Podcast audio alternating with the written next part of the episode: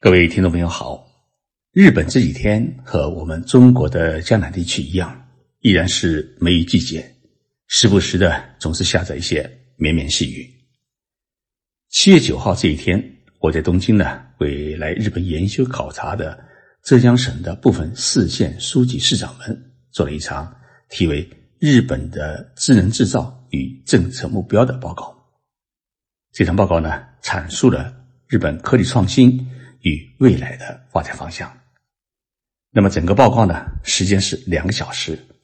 我今天啊，选出其中的精华部分，做成一个专题节目，与我们静说日本的听众朋友做一次分享。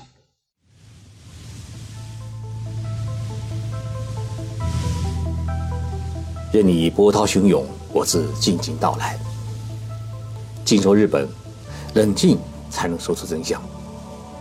我是徐宁波，在东京给各位讲述日本故事。讲日本的智能制造与政策目标啊，首先要从日本的半导体产业革命说起。我们大家是否知道，日本有一家公司叫 NEC？NEC 公司呢是日本一家很牛的公司，在六十年代初啊，它就制造出日本第一台的商用电脑，它也是。日本第一家制造出人工卫星的公司。一九七二年，当时的日本首相田中角荣访问中国，在北京呢要实现电视现场直播。这个直播的实现就是 NEC 公司与 NTT 公司一起合作的。NEC 公司目前也是日本第一家制造出整套全自动驾驶汽车系统的公司。二零一一年。当我们家家户户为了自己的孩子都想买一台电脑的时候，文艺公司呢突然宣布要把电脑事业抛弃。当时这一消息呢是震惊了日本列岛。他把电脑事业卖给了谁呢？卖给了我们中国的联想。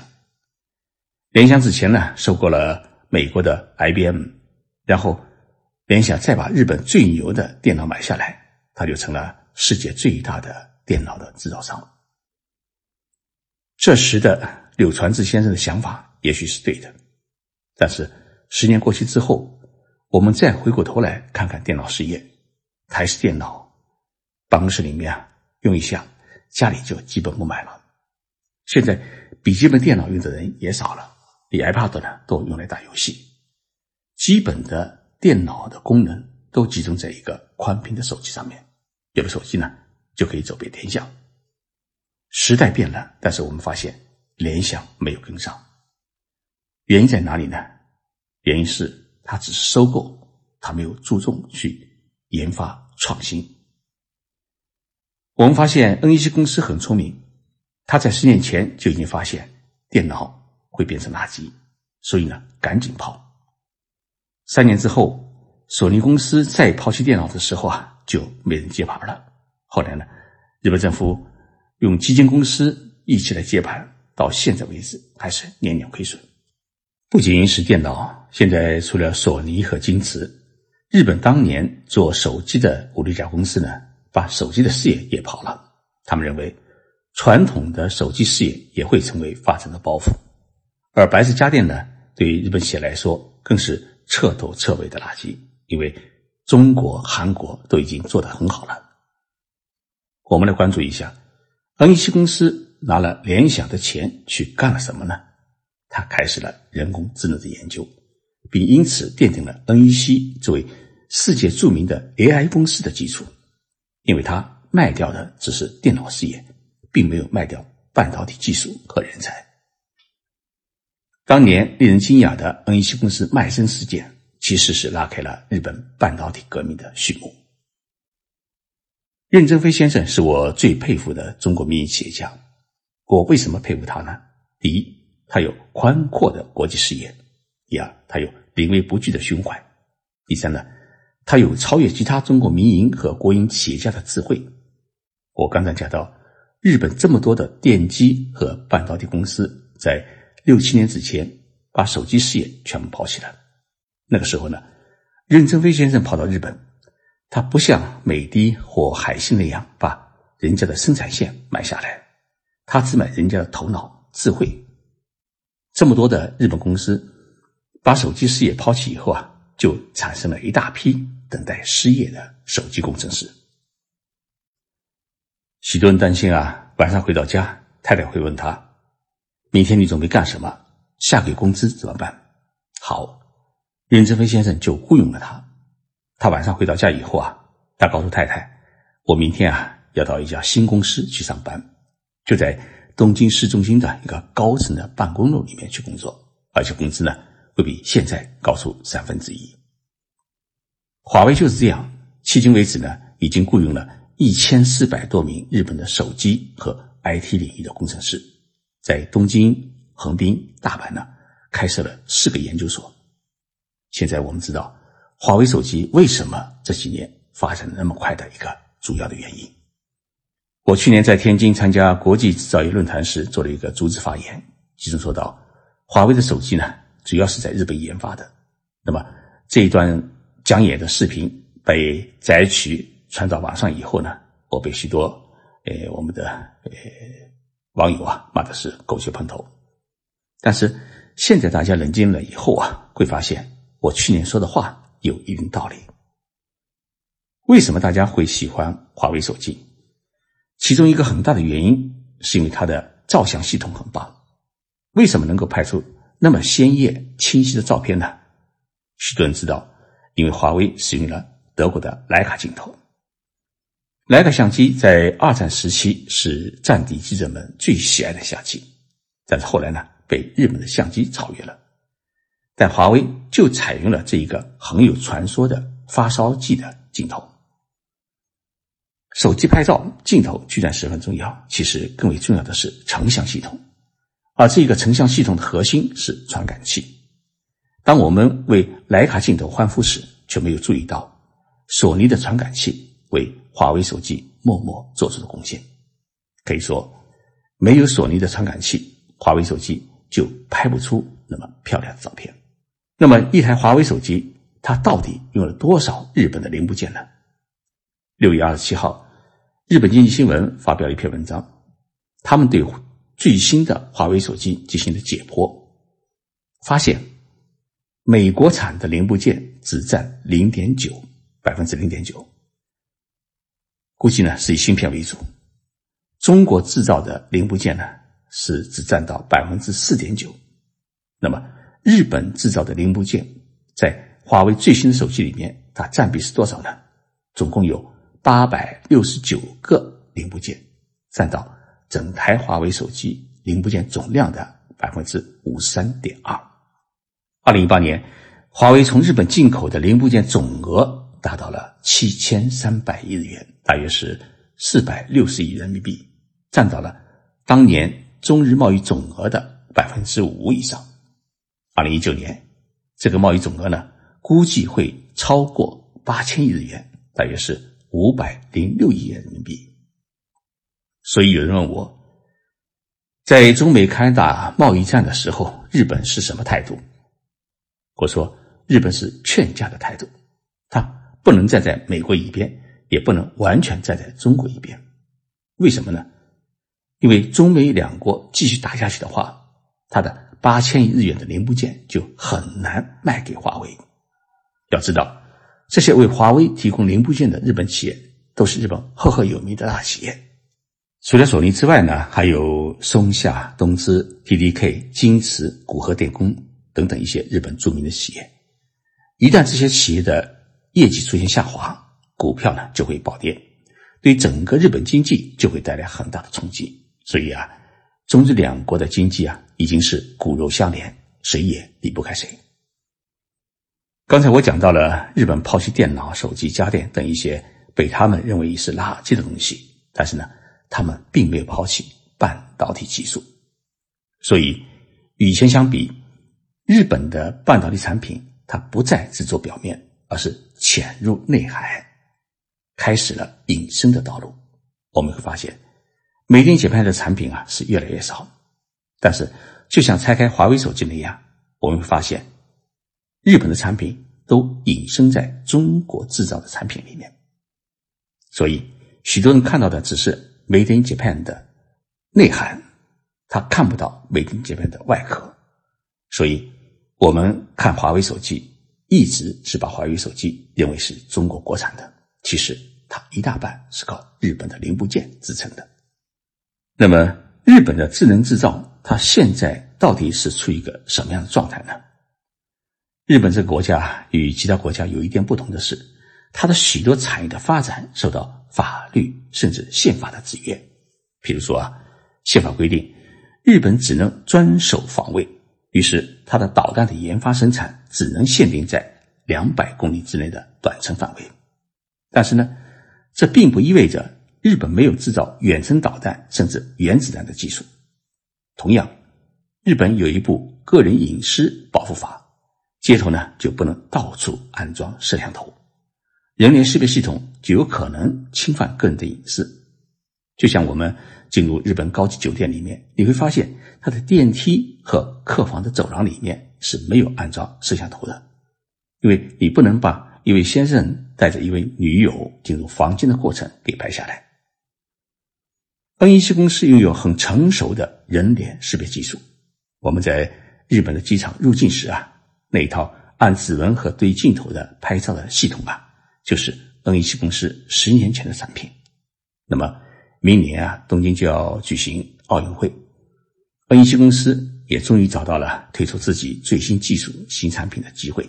所以呢，选手村、比赛场馆都会启用 N 一七的人脸识别的新系统。索尼公司不做电脑了，但它的传感器呢，已经占据了世界百分之七十的市场。然后呢，索尼现在又发挥其娱乐文化的特色，致力于娱乐机器人的研发生产，在教育、音乐、烹饪机器人和老年人的陪伴机器人这个领域，它变成了日本甚至是世界上的第一块牌子。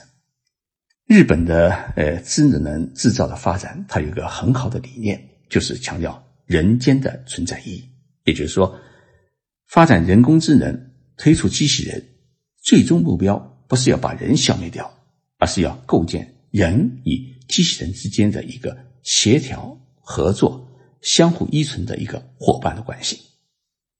那么，日本社会面临最大的问题，就是现在是少子老龄化的问题。在劳动力越来越少的背景之下，日本政府就算计出一个数据，这个数据是日本。如果能够导入三千万台可二十四小时工作的产业机器人，就相当于增加了九千万个制造业的劳动人口，而支付给每一台机器人的平均的工资，也就是一点七万日元，相当于是一千零七十五块人民币，这就很好的解决了生产性与劳动人口的难题，并能保证日本在二零五零年前。成为世界最具有竞争力的国家。日本的工业制造呢，它偏重于高端制造业和精密制造领域，像汽车和零部件，还有机床啊、机器人和电子电器，这已经成为日本工业制造的四大的支柱产业。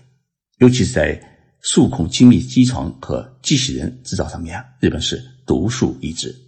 像目前全世界最著名的。机器人的制造企业，像法纳科、安川电机、呃传奇重工业，还有博二月，还有松下电器，这些公司都是世界目前最著名的机器人的制造公司。我们可以发现，日本的机器制造人企业，它每一家都有自己的特色，在同一个领域里面，大家是各自发展又相互协调，而支撑日本机器人制造事业的是日本。完整又先进、扎实的智能的工业基础，尤其是半导体零部件与智能系统的研发能力。我曾经去日本著名的智能生产线制造企业马扎克公司参观。这家企业成立于一九一九年，今年刚好是一百岁。我们看到由加工中心、物流导归、上下料机器人、自动化。呃，输送线组成的一个柔性的自动化生产线，自动完成零件的呃机器加工过程，实现了七百二十四个小时无人值收。偌大的车间里面，只看到机器人忙碌的身影和物流车在轨道上面是来回穿梭，却很少看到工人的作业。参观过马扎克车间，我们就可以感悟到日本智能制造的它的一个综合的实力。如何保证日本的智能制造它可持续发展？人才的培养啊，自然是十分的重要。日本清醒地认识到，教育是建设人工智能社会的一个最最关键的东西。所以啊，日本政府已经决定，从二零二零年开始，在日本全国所有的小学里面开设编程课程，并作为正式的考试课程，让未来的国家主人们都具备良好的人工智能的知识和适应智能化社会的技能。同时呢，日本还大量的吸引海外的 IT 与 AI 人才，以最短的时间给这些人才们长期在日本生活的绿卡签证。我们讲完了智能制造产业，我们来讲讲日本的政策与目标。日本政府是如何引导智能制造和人工智能产业的呢？安倍首相在二零一七年就提出了这么一个概念，叫“互联工业”。他在德国举行的国际信息通信展览会上面提出了一个互联工业的概念，发表了“互联工业日本产业新未来的愿景”的讲演。在这个讲演当中，他提出了三个主要的核心，也就是互联工业的核心。第一呢，是人与设备和系统的相互交互的一个新型的数字社会；第二呢，是通过合作与协调来解决工业的新挑战。第三是积极推动培养适应数字技术的一个高级人才。日本现在啊正在朝着超智能社会，也就是社会五点零方向发展，以解决一些迫切性很强的社会问题，包括老龄化、人手不足、社会环境资源制约等等。日本政府每年制定政策的时候啊，未来的投资计划和战略都包含了社会五点零的内容，包括综合的。解决方案与创新。社会五点零是现在的信息化社会的下一步的发展的方向，而要实现社会五点零，产业所面临的最重要的方向就是定位于互相连接的制造，也就是互联工业。根据日本经济产业省的解读，作为日本国家战略层面的一个产业愿景，互联工业强调是。通过各种关联，创造新的附加值的产业社会，包括物与物的连接、人与设备和系统之间的协同、人和技术的相互关联、既有经验和知识的传承，以及生产者和消费者之间的关联。其中一点呢，值得关注的是，熟练的技术员和年轻的技术员的连接，实现技术的传承。由此呢，来创造更多的价值。而在整个数字化进程过程当中，需要发挥日本的两大优势：一个呢是高科技的优势，第二是高现场力的优势。这两个优势呢，构建一个以解决问题为导向、以人为本的新型的产业社会。为了推进互联工业，日本经济产业省呢制定了今后努力的产业方向。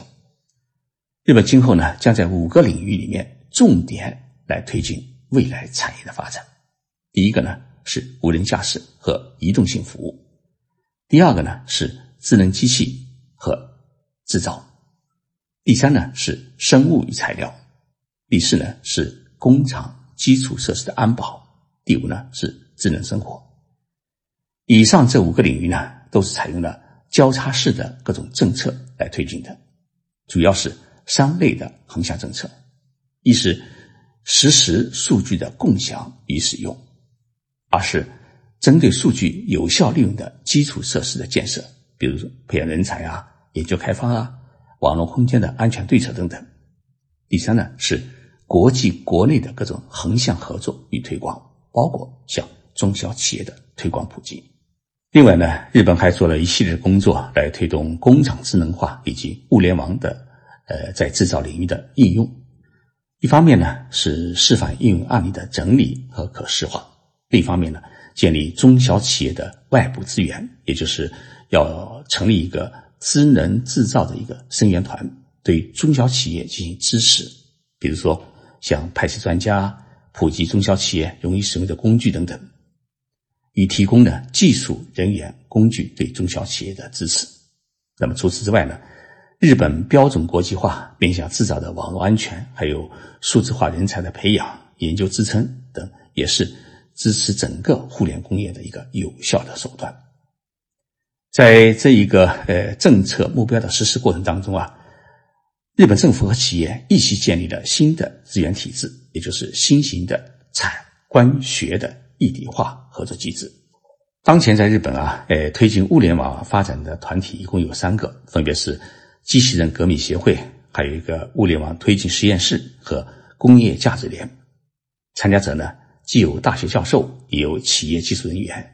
既有政府官员，也有市场的行销人员，通过新技术、新发明的发表，寻求企业的赞助与共同研究，最终转变为产品与市场。所以呢，日本的专利技术的转换率高达百分之八十，产官学一体化合作机制呢是功不可没。听了以上的呃课程，大家呢哎都感知到，在智能制造领域。我们中国与日本的差距，那么差距到底是多少年呢？我们不好评说，但我们需要追赶，而追赶的基本是要沉下心来，从基础研究做起。没有自己的核心技术，我们估计是很难追上日本。